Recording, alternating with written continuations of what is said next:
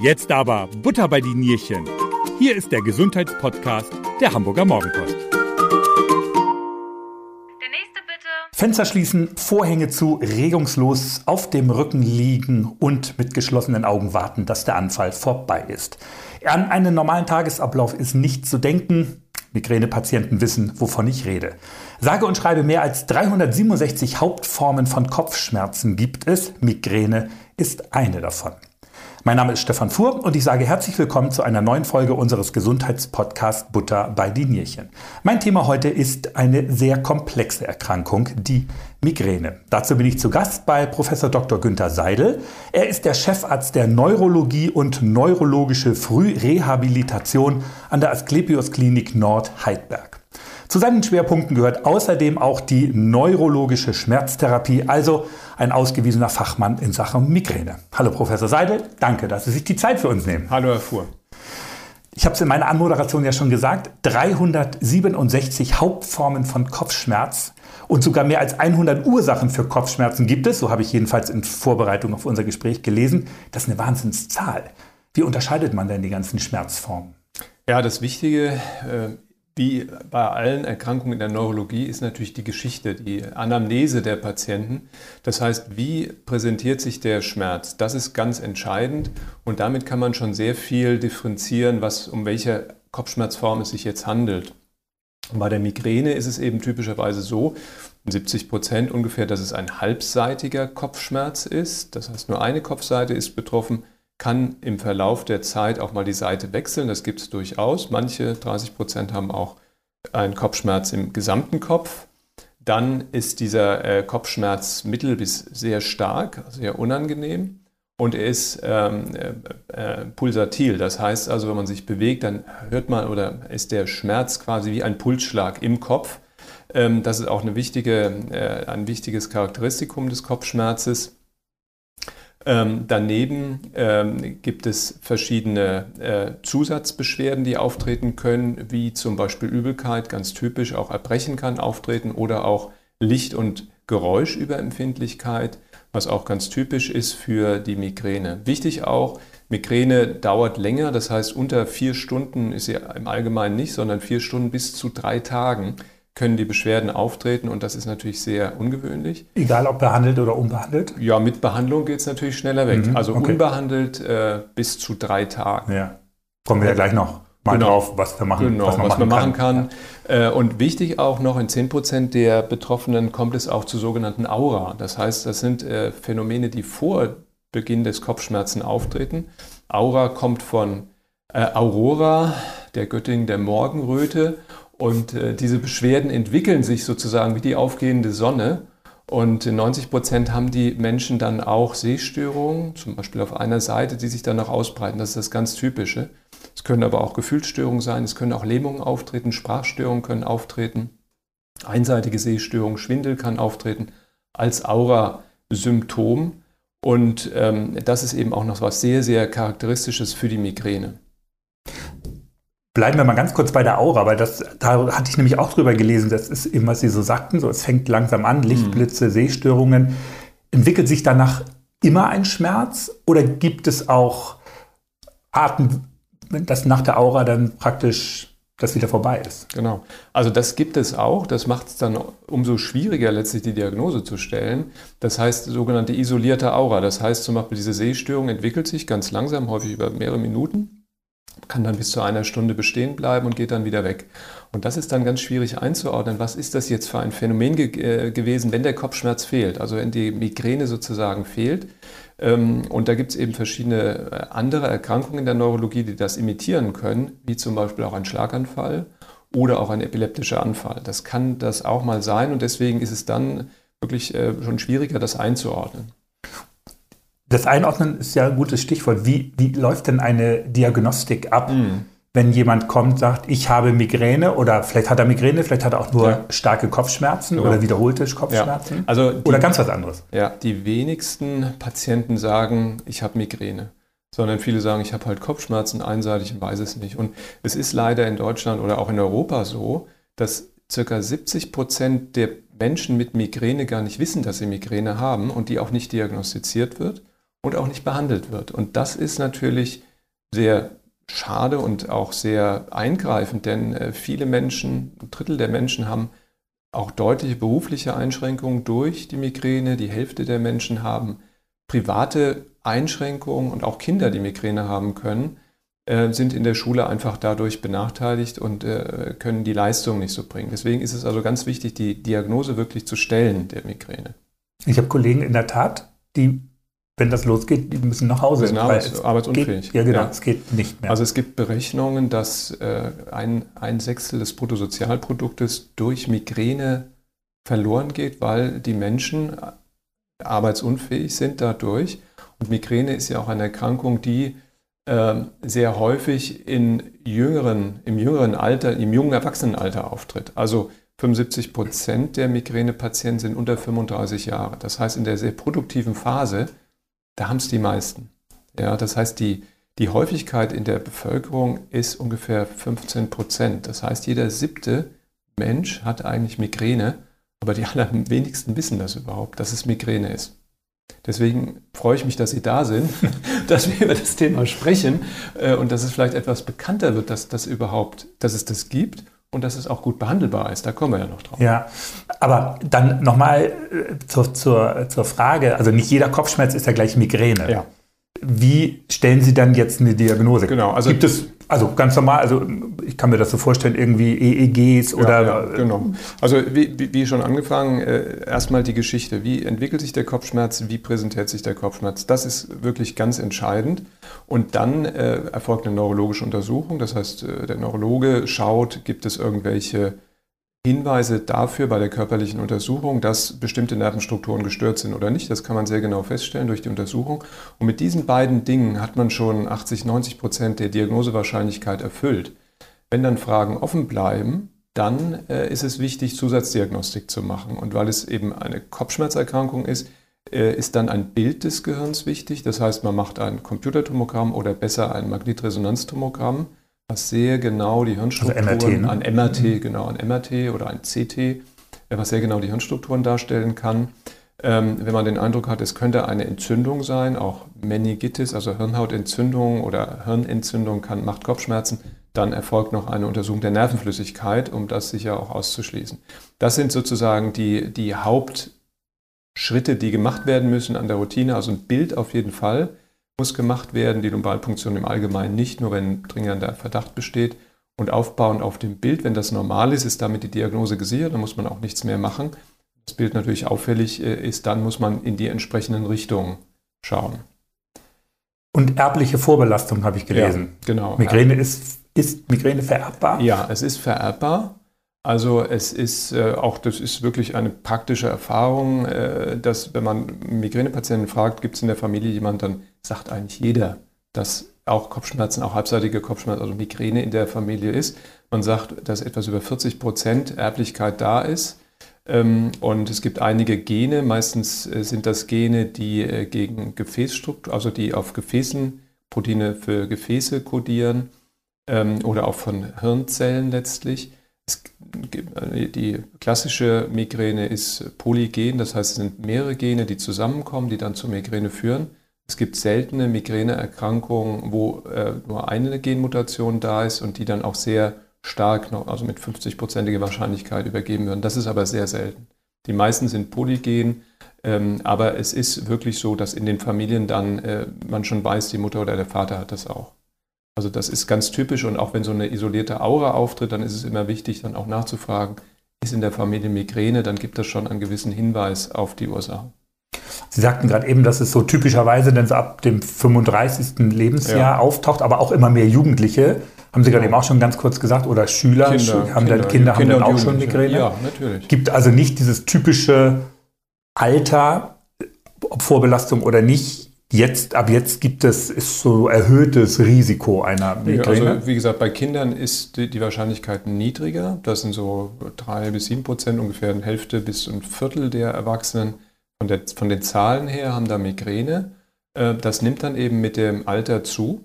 Ja, und das Maximum, äh, also die häufigste, ähm, die Altersgruppe mit der häufigsten Migräne ist so Mitte der, in der Mitte der 30er Jahre. Da ist das maximal. Frauen sind häufiger betroffen als mhm. Männer, 3 zu 1 ungefähr, also drei, dreimal mehr Frauen als Männer haben Migräne. Vielleicht liegt es auch daran, dass die Männer das so etwas weg, diese, diese Schmerzstörung wegweisen und äh, nicht haben wollen. Äh, also das genetisch kann, auch sein, kann man das nicht. Genetisch so. ist es nicht, aber mhm. es ist einfach äh, so, dass eben Frauen häufiger davon betroffen sind. Wenn Sie sagen, die Gene sind schuld, ähm, kann man denn als Migränepatient gar nichts machen? Also man kann sehr viel machen. Und das erste, der erste Schritt ist natürlich immer die Diagnose. Das heißt, als Betroffener muss man erstmal wissen, es ist Migräne. Ja, und wie ich sagte, 70 Prozent der Betroffenen, der Migränepatienten, haben, wissen das gar nicht. Und wenn man das weiß, dann kann man sehr viel machen. Die Migräne ist ja eine Erkrankung, die auf verschiedenen Ebenen abläuft. Das eine ist äh, sozusagen an den Hirnhäuten. Da gibt es Veränderungen in, der, in, den, in, der, in den Nerven, die die Gefäße, die Blutarterien ähm, versorgen. Ähm, da kommt es eben zur Ausschüttung bestimmter Botenstoffe, die Veränderungen machen, die Erweiterung der Gefäße machen, die auch Entzündungen machen. Das löst den Schmerz aus an den Hirnhäuten.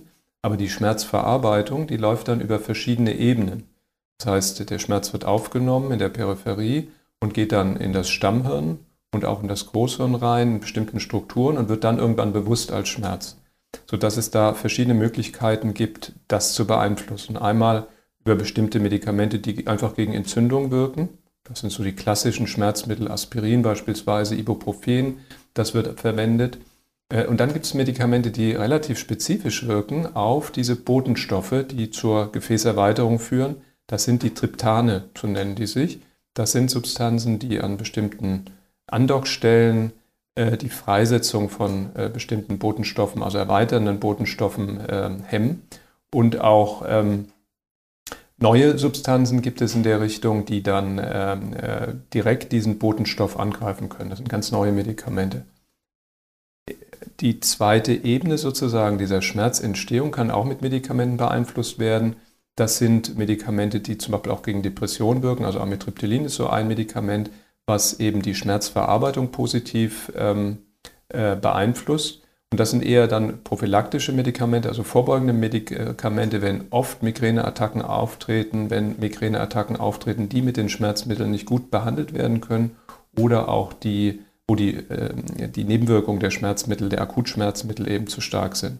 Da sind zum Beispiel Amitriptylin so ein Medikament oder ganz typisch auch bestimmte Medikamente, die eigentlich gar nicht für die Behandlung von Schmerzen entwickelt wurden, wie die sogenannten Beta-Blocker. Das sind also Medikamente, die zum Beispiel bei Herzrhythmusstörungen und Bluthochdruck mhm. eingesetzt werden. Und die wirken erstaunlicherweise auch zur Vorbeugung von Migräneattacken. Nimmt man die regelmäßig dann? Ja, genau. Die nimmt man dann regelmäßig. Das ist dann die Vorbeugung, Vorbeugung Prophylaxe. Ja. Und wie gesagt, diese Schmerzmittel und die Triptane und die neuen äh, Medikamente, die jetzt äh, ganz neu auf dem Markt sind, die wirken eben gegen die Schmerzattacken. Ja, sodass sowohl einerseits Schmerzattacken behandelt werden können, aber wenn das eben nicht ausreichend ist und zu viele Attacken auftreten, dann kann man auch Prophylaxe machen. Das sind die Medikamente zur Behandlung, aber wie gesagt, die Migräne ist eben nicht nur eine Störung von diesen Botenstoffen, sondern es ist eben auch eine Schmerzerkrankung, die man eben auch mit anderen, mit anderen Möglichkeiten behandeln kann. Das sind zum Beispiel Änderungen der Verhaltensweise. Ähm, wie gesagt, Migräne kann ausgelöst werden auch durch Stresssituationen. Das heißt, man muss Stressreduktion machen. Lebenswandel muss reguliert werden, das ist ganz wichtig. Ähm, und also so Yoga, autogenes ja, Training, genau, autogenes Training, ja, okay. solche Sachen sind wichtig, eben dass, dass das Erregungslevel, sage ich mal, des Gehirns reduziert wird ja. und dass dadurch die Schmerzverarbeitung eben optimiert wird, also verringert wird. Verhaltenstherapeutische Maßnahmen sind dann auch noch möglich, äh, um, das, äh, um das äh, Level sozusagen zu senken. Es gibt auch Menschen, die wissen, welche Substanzen oder welche äh, Ereignisse quasi neben dem Stress Migräne auslösen können. Es gibt zum Beispiel bestimmte Lebensmittelergänzungsstoffe, wie zum Beispiel das Glutamat, was ja als Geschmacksverstärker ja. eingesetzt wird. Und das kann Migräneattacken auslösen. Das heißt, äh, oder auch äh, Nitrate, das sind bestimmte Medikamente, die eingesetzt werden bei Corona-Herzerkrankungen zur Gefäßerweiterung. Wenn die genommen werden, dann kommt es zu Migräne. Es gibt Menschen, die sagen, nach bestimmten Käsearten bekomme ich Migräne oder bestimmten Rotwein. Meine Mutter, wenn sie ein Glas ja. Rotwein trinkt, ja, genau. sagt sie sofort, nee, lieber nicht. Ja, äh, genau. ja. Das, äh, also das sind bestimmte Sachen, die so die Menschen rausfinden. Deswegen gibt es dann auch äh, Kopfschmerzkalender beispielsweise, wo man dann erstens eintragen kann, wie viele Attacken sind eigentlich aufgetreten, wie helfen die Medikamente. Wenn man eben so eine Prophylaxe einnimmt, ist die Attackenfrequenz erniedrigt dadurch. Oder muss man das Medikament äh, verändern? Es gibt ja verschiedene Medikamente, wie schon ausgeführt. Ähm, und dann ist es eben wichtig, bestimmte Verhaltensweisen, bestimmte, ähm, äh, also bestimmte Lebensmittel beispielsweise zu identifizieren und das wegzulassen. Und durch diesen. Also auch so ein Ernährungstagebuch vielleicht schreiben? Ja, dann, oder? also ich würde, also viele wissen das einfach, wie gesagt, wie ihr, bei ihrer Mutter mit ja. dem Rotwein, ja, oder bestimmte Käsesachen oder eben, was weiß ich, beim Chinesen mit dem Glutamat da wissen wir ganz genau, okay, wenn ich das esse, dann kriege ich kurz danach eine Migräneattacke und dann äh, sollte man das natürlich nicht tun. Ja, man sollte jetzt, es gibt jetzt keine spezielle Diät, ja, dass man sagt, okay, also bestimmte Nahrungsmittel sind günstig, um Migräne zu beeinflussen. Das gibt es nicht, aber wie gesagt, man muss eben schauen, gibt es da bestimmte Dinge, die es auslösen können. Sind wahrscheinlich auch von Mensch zu Mensch ganz unterschiedlich. Ganz ja. unterschiedlich, ja. Ähm, ich habe auch gelesen, dass Migränepatienten sehr schnell im Kopf sind, schon drei Schritte weiter denken können, mhm. hat das was, was Sie gerade eben auch sagten, mit den, ähm, Sie haben es anders formuliert natürlich, mit den Nerven, die extrem viel ja. feuern und sehr viel äh, ähm, Aktivität haben. Akti genau, Aktivität genau. haben. Genau, genau. also das ähm, sozusagen die Hirnaktivität, ähm, die mu also muss, muss unter Umständen gerichtet sein in irgendeiner Form. Also nur viel Aktivität ist gar nicht gut. Ja, das führt zu keiner guten Funktion der, des Hirns. Und ähm, das ist eine, ein Gerücht sozusagen, dass es eine Migräne-Persönlichkeit gibt. Das heißt, es gab Studien aus den 30er und aus den 50er Jahren, die haben äh, gezeigt oder haben ja gezeigt letztlich, dass äh, Migräne Menschen mit Migräne eben ehrgeiziger sind, zielstrebiger sind, zwanghaft sind äh, und neuere Untersuchungen. Aber nicht intelligenter. Nicht intelligenter äh, und natürlich durch, also erfolgreicher sind, weil sie eben mehr, äh, strukturierter erscheinen und zwanghaft sind, damit viel äh, leisten wollen und damit eben erfolgreicher mhm. sind. Ja? Ähm, aber neuere Studien haben ergeben, dass es eben nicht der Fall ist. Es ist eher so, dass Menschen mit Migräne eher zur Depression neigen, eher auch zur Angststörung neigen, eher ähm, die, die Stressverarbeitung, ein Problem mit der Stressverarbeitung haben ähm, und dass diese Charaktereigenschaften eher sekundäre Phänomene sind, ja, wo bestimmte Sachen dann kompensiert werden. Das erscheint nach außen. Und die Frage ist natürlich, was ist äh, Henne und was ist Ei? Ja, das heißt also, diese, diese Charakterisierung kann man eigentlich so nicht machen. Also das ja. ist, äh, äh ist etwas veraltet letztlich. Wenn Sie auch sagen, dass Migränepatienten auch Angststörungen oder Depressionen entwickeln können, Heißt aber ja auch wahrscheinlich im Umkehrschluss, eine Migräne sollte immer ärztlich behandelt werden. Ja. Also wichtig ist die, wie, wie gesagt, ich wiederhole es nochmal, wichtig ist die Diagnosestellung. Das heißt, wenn sowas ist, dann muss man die Diagnose stellen, schauen, wie oft treten Attacken auf, äh, wie behandelt man die Attacken richtig und muss man eine Prophylaxe machen. Es gibt Menschen, die haben sehr viele Attacken, also über jeden zweiten, mehr als jeden zweiten Tag. Die nehmen mehr als jeden zweiten Tag auch Schmerzmittel ein. Und zwar so die ganz norm gängigen Schmerzmittel, was weiß ich, auch Ibuprofen oder, oder ähm, Aspirin oder auch andere.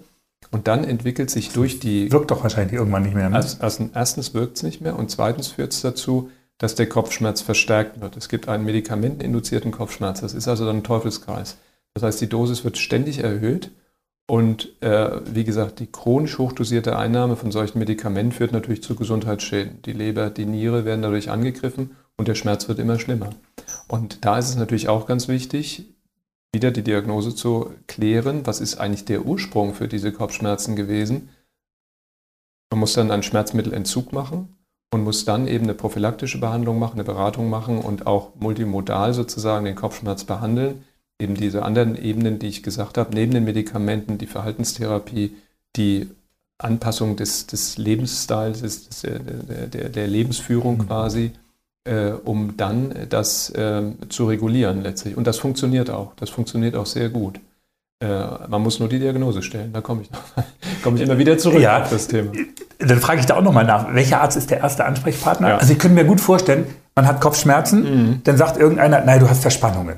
Dann geht Ja. man erstmal zum Orthopäden, der verschreibt dann vielleicht ein paar Massagen oder irgendwie manuelle Therapie. Ja. Äh, Dann wird es nicht besser oder vielleicht sogar schlimmer, ich weiß es nicht. Genau, also das ist natürlich so, der erste Ansprechpartner ist im Allgemeinen der Hausarzt. Und wie gesagt, die, die Geschichte, der Ablauf der Kopfschmerzen, der ist bei der Migräne so typisch, ja, dass ein Arzt, ein Allgemeinmediziner die Diagnose eigentlich stellen könnte. Wenn das nicht so eindeutig ist, wie gesagt, die Aura, äh, die, ähm, auch die Migräne kann erst diagnostiziert werden, wenn eine gewisse Anzahl von, von Attacken aufgetreten ist. Also bei der einfachen Migräne sind es fünf Attacken, bei der Aura sind es zwei beispielsweise. Ähm, also wenn das Pro irgendwie, Monat. nein, nicht pro Monat, sondern insgesamt. Okay. Also nach fünf Attacken kann man die Diagnose Ah ja, nach ach so, diesen okay. Definitionskriterien stellen, aber bei vielen Leuten ist es so typisch, auch bei, nach der ersten oder der zweiten Attacke, dass man sagt, das ist eine Migräne nur nach den Definitionskriterien der Internationalen Kopfschmerzgesellschaft. Da sind dann, müssen es dann fünf Attacken sein, äh, aber die Diagnose kann man auch früher stellen letztlich. Ähm, und wie gesagt, das ist hausärztlich. Wenn es eben komplizierter wird, nicht ganz eindeutig ist, dann ist natürlich ein Facharzt sinnvoll. Und das ist im Allgemeinen erstmal der Neurologe. Das, äh, Migräne ist eine ganz häufige neurologische Erkrankung. Das heißt, alle Neurologen äh, können die diagnostizieren. Und wenn es dann weiterhin Probleme gibt, jetzt entweder mit der diagnostischen Einordnung oder auch mit der Therapie, das heißt, dieses einfache Schema, wenig Attacken, gibt man nur ein peripheres Schmerzmittel äh, oder die Migräneprophylaxe führt dann zum Erfolg, dann ist das damit abgeschlossen. Wenn das aber nicht funktioniert, dann geht es weiter zum Schmerztherapeuten, ja, der ähm, dann äh, bestenfalls dann auch noch Neurologe ist und dann äh, gibt es dann multimodale äh, Behandlungsverfahren, um eben alle Ebenen zu behandeln, unter Umständen sogar stationär. Ich wollte gerade sagen, also Ja. Wir sind ja hier im, im Krankenhaus, sozusagen, an der Ja. Asklepios-Klinik. Ähm, Sie nehmen dann auch ähm, Ja, Patienten natürlich. stationär auf oder sind Sie eine Tagesklinik? Äh, Nee, also wir nehmen, also wir haben hier in unserem Haus eben auch eine Schmerztherapie, die macht sowohl eine tagesklinische Behandlung als auch eine, eine stationäre Behandlung äh, über einen gewissen Zeitraum. Und das ist dann multimodal. Das heißt also zum Beispiel Patienten, wo der Kopfschmerz so nicht eins, also nicht so, äh, nicht, nicht, äh, die Attackenfrequenz nicht zu reduzieren ist, dann muss man das auf einer anderen Ebene machen. Oder ähm, es ist ein Patient, der eben einen Medikamentenübergebrauch hat und einen Medikamentenentzug gemacht, äh, bekommt. Äh, das machen wir auch stationär. Man kann es auch ambulant machen, man kann es aber auch stationär machen. Das sind zwei Gründe für schon bekannte Migräne-Patienten, also Patienten mit bekannter Migräne, die eben eine intensivierte Behandlung brauchen. Und wir nehmen relativ viele Patienten auf, zum Beispiel mit der ersten Migräne mit Aura. Ja, weil das natürlich dann die Aurasymptomatik eine, ein Schlaganfall mal sein könnte, als Differentialdiagnose, als Mimik sozusagen. Und das wird dann stationär aufgenommen. Das sind häufig junge Menschen, die die erste Attacke haben mit einer Gefühlsstörung, die sich entwickelt und dann auch Kopfschmerzen oder auch keine Kopfschmerzen oder geringe Kopfschmerzen. Äh, Und das sind dann Patienten, wo wir dann eine Schlaganfalldiagnostik machen oder eine Epilepsieabklärung und das machen wir dann stationär. Also Schlaganfall ist ja immer der absolute Notfall. Da muss sofort gehandelt werden. Äh, Und wenn das eben auch kombiniert mit Kopfschmerzen ist, trotz allem muss das behandelt werden und das wird stationär gemacht. Sollte man denn eigentlich, fällt mir jetzt spontan ein, wenn ich zu Hause sitze und plötzlich eine Aura bekomme, das erste Mal, ist das denn eigentlich auch ein Fall für ein Notruf? Not, ja, das ist ein Notfall, das ist ein, äh, ein neurologischer Notfall, denn Sie wissen ja nicht, ob das nun wirklich eine Aura ist, wenn es das allererste Mal war oder doch Ja. ein Schlaganfall oder ein Ja. epileptischer Anfall. Das ist offen. Und äh, um das schnell zu klären, das geht nur im Krankenhaus. Also ambulant dauert das alles viel zu lange. Das ist ein Notfall, da muss 112 und ins Krankenhaus Ja. eingewiesen werden.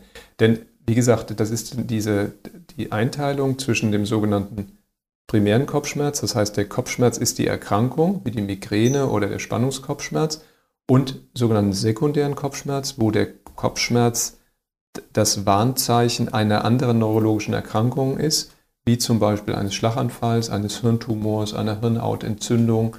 Ähm, das, dann ist der, der Kopfschmerz letztlich nur ein Zeichen einer anderen zugrunde liegenden Erkrankung. Das ist immer sehr wichtig, die, die, die Unterscheidung zwischen dem sogenannten primären Kopfschmerz, wie Migräne oder Spannungskopfschmerz, und dem sekundären Kopfschmerz, äh, der eben eine andere Ursache im Ursache hat. Halt so genau, das ist eine symptomatische Kopfschmerzform. Ja. ja, das ist extrem wichtig letztlich. Ja. Ich habe, als ich bei uns in der Redaktion gesagt habe, dass wir uns heute treffen, noch eine Frage zugerufen ah, bekommen, okay. sozusagen. Ähm, ich glaube, kein Podcast in der letzten Zeit, den ich gemacht habe, wo nicht einmal das Stichwort Corona ja, aufgetreten klar, ist. Es ist, glaube ich, auch ja. so.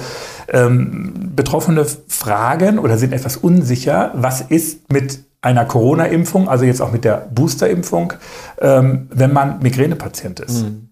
Da gibt es eine gewisse Unsicherheit. Ja. Kann es einen also, Anfall auslösen? Ich sage mal so, äh, äh, Corona macht ja alle in allen Lebenslagen unsicher. Und es gibt keine Studie dazu, keine wissenschaftlichen Daten, die sagen, eine, eine Impfung löst eine Migräneattacke aus oder verschlechtert längerfristig Migräne. Das ist auch nicht anzunehmen. Aber es ist natürlich so, nach den Impfstoffen gibt es eben eine Entzündungsreaktion. Und Entzündungsreaktionen führen dazu, dass Schmerzen verstärkt werden, egal welcher Art. Das heißt, wenn man irgendwas an einem Gelenk hat, dann ist es nach einer Impfung, sei es Corona, oder irgendwas anderes so, dann kann das einfach weh tun, mhm. wie es auch bei einer Grippe der Fall ist. Da tut auch, tun einem die Knochen weh. Mhm. Genau, das ist das Gleiche, ja. Äh, aber es ist nicht so, dass eine Migräneattacke dadurch ausgelöst wird. Wenn eine da ist, dann ist die unter Umständen stärker von der Intensität. Aber es ist nicht gefährlich in irgendeiner Form und ich kann hier auch nochmal ganz offiziell betonen, dass es absolut notwendig ist, äh, sich gegen Corona impfen zu lassen. Ja. Das Risiko, äh, einer Corona-Infektion ist viel, viel, viel höher als jegliche Impfkomplikation. Und macht dann vielleicht noch mehr Stress. Und wir haben ja gerade eben, Sie haben es ja gesagt, ja. mehr Stress kann auch wieder ja. Migräneattacken so auslösen. Ne? Ja. Vielleicht zum Abschluss noch so eine Einschätzung, in die, ein Blick in die Kugel, ja. in die Zukunft. Okay. Ähm, ist es, gibt es vielleicht irgendwie Studien, Forschungen in die Richtung, dass man Migräne dauerhaft heilen kann? Also das ist natürlich das Ziel der Wissenschaft, äh, Krankheiten komplett auszuschalten. Bei der Migräne hatten wir schon besprochen, dass es eben eine genetische Ursache gibt. Das heißt, es gibt eine gewisse Disposition, eine Neigung dazu, diese Form von Kopfschmerzen zu bekommen. Das auch heißt, eine Genschere ja zum Beispiel. Ja, also ganz am Anfang genau, habe ich ja gedacht, ich habe Studien mal gelesen. Das ja, ist genau. natürlich bei solchen Poly, sogenannten polygenen Erkrankungen, ja. wo viele Gene in Frage kommen, ja. schwierig. 38, glaube ich, sind es. Ne? 38, genau. Und es kommen immer welche dazu natürlich. Es gibt natürlich dann auch die monogenen Formen. Ne? Und diese Genschere ist natürlich bei monogenen äh, Erkrankungen, da kann man es machen, wo ein Gen an einer Stelle genau identifiziert ist, da ist das Problem, da kann man das behandeln, bei solchen polygenen Erkrankungen im Moment sicher nicht. Das ist so die eine Sache, aber man muss sagen, die Forschung der Migränebehandlung, sowohl was Akutbehandlung betrifft, als auch die Prophylaxe, ist deutlich weitergegangen, jetzt auch in den letzten Monaten sozusagen. Da gibt es also neue Substanzen, die auch auf den Markt kommen werden, die in Amerika schon zugelassen sind, die in Deutschland äh, äh, kommen werden, die sehr gute Wirkung haben, sowohl in der in der Behandlung der Attacken als auch in der Behandlung der, ähm, der zur, zur, Prophylaxe. Ähm, und das Wichtige bei solchen Medikamenten ist immer die Frage, wie gut wirken sie und wie sind die Nebenwirkungen. Und die Wirksamkeit ist gut und die Nebenwirkungen sind minimal. Und das sind optimale Medikamente. Von daher bin ich ganz optimistisch, dass man auf jeden Fall eine Linderung der Migräne hinbekommen kann. Und für mich ist nochmal wichtig, dass einfach äh, die Diagnose bei den, bei, bei den Menschen gestellt werden, die sie haben. Wie gesagt, nur 30 Prozent, 30 Prozent wird nur die Diagnose gestellt. Äh, und das ist, glaube ich, auch eine Zukunftsaufgabe, da einfach äh, die Diagnose zu stellen und dann die adäquate Behandlung zu machen. Damit kann man schon sehr viel lindern. Aber das hört sich gut an. Ja. Also, wann, wann kommen die äh, Medikamente ungefähr? Also, ein Teil dieser monoklonalen Antikörper gegen CRGP, das ist also bestimmtes Protein, die gibt es schon, die sind schon auf dem Markt, die werden dann injiziert. Und ähm, die, ähm, äh, die, die äh, in Tablettenform, die, es kann, ist immer schwer zu sagen, wann die Europäische Agentur das, äh, äh das Plazib, äh, die, die Genehmigung äh, erteilt, aber in Amerika ist es schon erteilt. Von daher gehe ich davon aus, dass es wen, wenige Monate dauern wird. Das Problem ist nur immer der Preis. Ne? Das sind halt neue Medikamente, die müssen entwickelt werden, da ist viel Forschung notwendig und wie gesagt, diese neuen äh, monoklonalen Antikörper, die es gegen dieses Protein, CRGP-Protein gibt, äh, da sind die Behandlungskosten so 5.000 bis 6.000 Euro im Jahr. Und äh, das kann man erst dann verwenden, wenn andere Therapieformen also angesetzt worden sind, die eben dann nicht effektiv waren und dann kommt man erst zu dieser Stufe. Da wird es auch wieder so eine Entwicklung geben, dass die Preise dann sinken und dass dann die, der Einsatz dann äh, früher erfolgt. Ja? Also ich bin da ganz zuversichtlich, dass in Zukunft auf jeden Fall die Behandlung der Migräne sowohl in der Akutbehandlung als auch in der Prophylaxe noch deutlich verbessert werden kann. Aber man braucht immer einen guten Arzt. Man braucht einen guten Arzt. Wie immer im Leben. Ja, genau. Ja. Super, Herr Professor Seidel. Ich danke Ihnen ganz herzlich ja, fürs Gespräch. Danke. Sehr auch. aufschlussreich. Danke Dankeschön. Auch. Auch Ihnen, liebe Hörer, ein herzliches Dankeschön dafür, dass Sie wieder eine Folge des Mopo Gesundheitspodcasts gehört haben. Wenn Ihnen diese Folge gefallen hat, dann hören Sie sich auch gerne mal die anderen Folgen an und lassen gerne eine positive Bewertung da. Das gilt übrigens auch für meine Kolleginnen und Kollegen denn es gibt noch eine ganze Menge mehr zu hören von der Mopro. Am besten, Sie abonnieren alle unsere Podcasts. So verpassen Sie keine Folge. Mein Name ist Stefan Fuhr und ich sage Tschüss, bis bald und bleiben Sie gesund. Das war Butter bei die Nierchen, der Gesundheitspodcast der Hamburger Morgenpost. Die nächste